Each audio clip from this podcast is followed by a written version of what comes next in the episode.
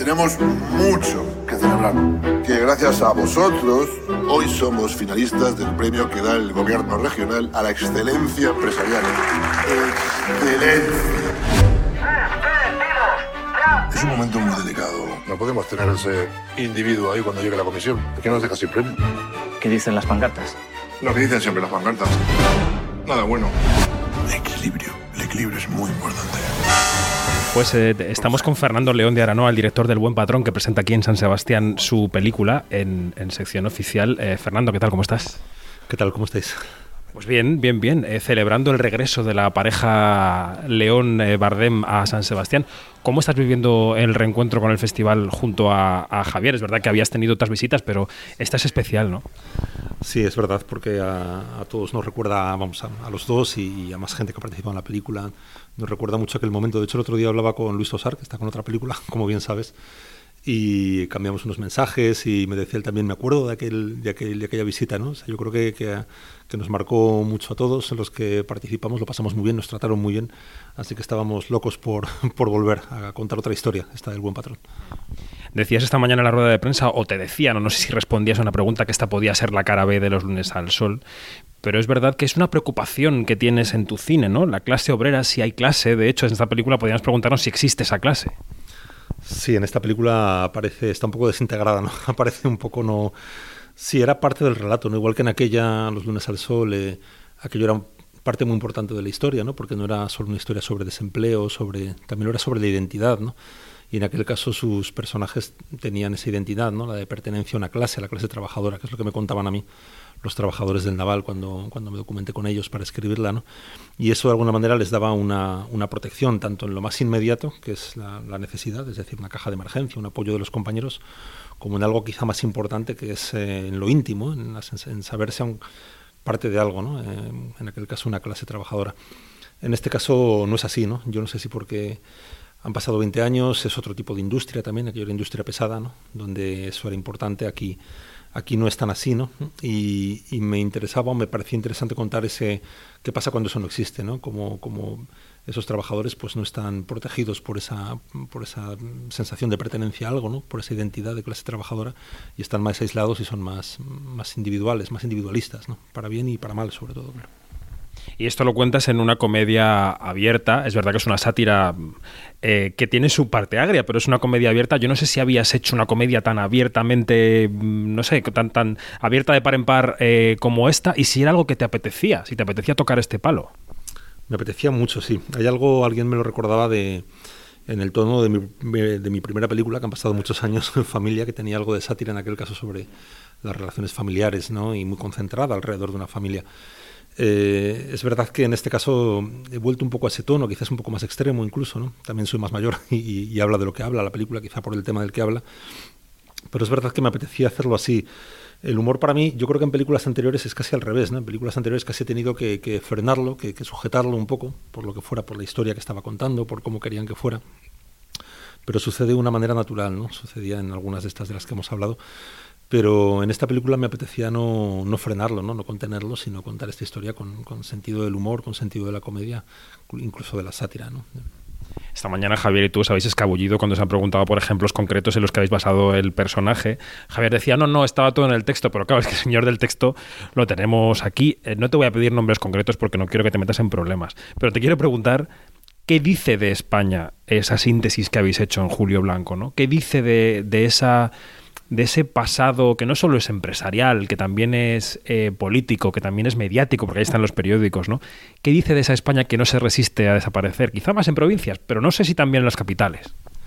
Sí, yo creo que no, no, se resiste a desaparecer. Es, es, pero bueno, también tengo que decir que no hay, que es verdad, que no hay ningún referente directo.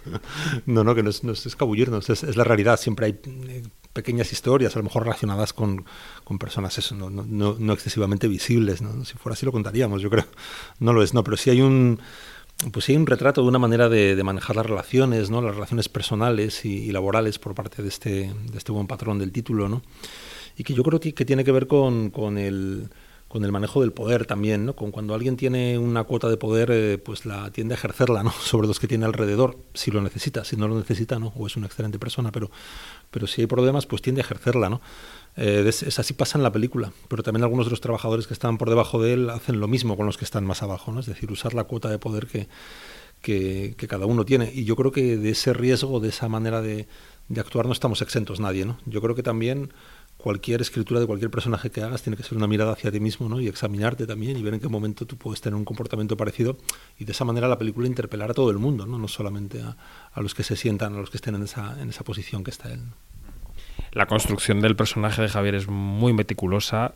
Todos hemos cenado con gente así, tú también, porque te han producido películas, productores que cogen así el jamón, y has cenado con alcaldes de pueblo que, fanfarronean así, todos lo hemos hecho, ¿no? Eh, ¿cuál es, cuál es, eh, ¿Cómo fue el trabajo juntos para ir construyendo, es que hasta el pelo es muy característico, ¿no? Construyendo este personaje con Javier. Pues estaba, el personaje estaba en el, existía en el papel, ¿no? De hecho fue hace hace dos años, exactamente en este festival, le, puse el guion encima de la mesa y, le propuse oficialmente, digamos, el personaje, aunque ya había pensado en él. Tenía el guion escrito y fue la primera vez que le dije, me gustaría mucho que hicieras este personaje, ¿no? Del buen patrón, a ver, léelo, a ver qué te parece, a ver qué te gusta, ¿no? Y la suerte fue que, que le gustó y quiso acompañarme, ¿no? En esta, en esta aventura otra vez. Y, a partir de ahí, pues hablamos mucho, conversamos mucho, que es como se hace, claro, de única manera.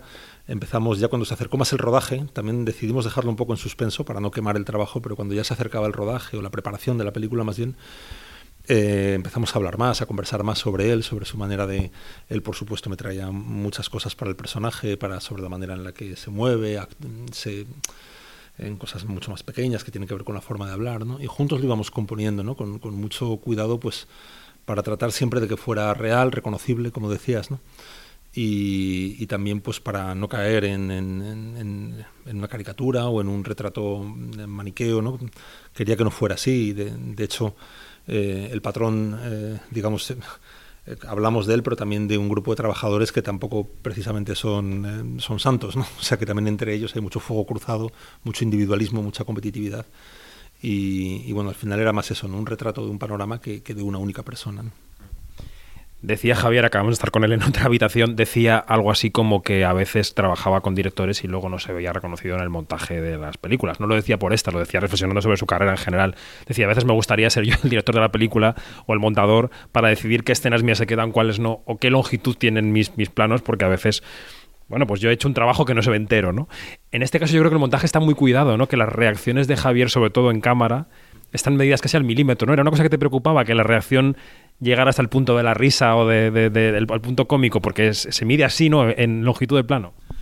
Sí, hay, hay, muchos, hay muchos criterios ahí, ¿no? Desde luego ese es uno de ellos. También yo creo que tú, al final, siempre cuando diriges y por consecuencia cuando montas, también eh, intentas entender un poco qué es lo que quieres que le pase al espectador en ese momento. Por eso a veces retrasas una información un poco más de lo debido o se la adelantas con la intención de sorprenderle, pero eso siempre está presente, ¿no? Y en el caso del humor o de la comedia, pues también es así, ¿no? Es verdad que a veces medio segundo de duración en una mirada hace la diferencia, ¿no? En que, entre que tenga gracia o no la tenga, ¿no?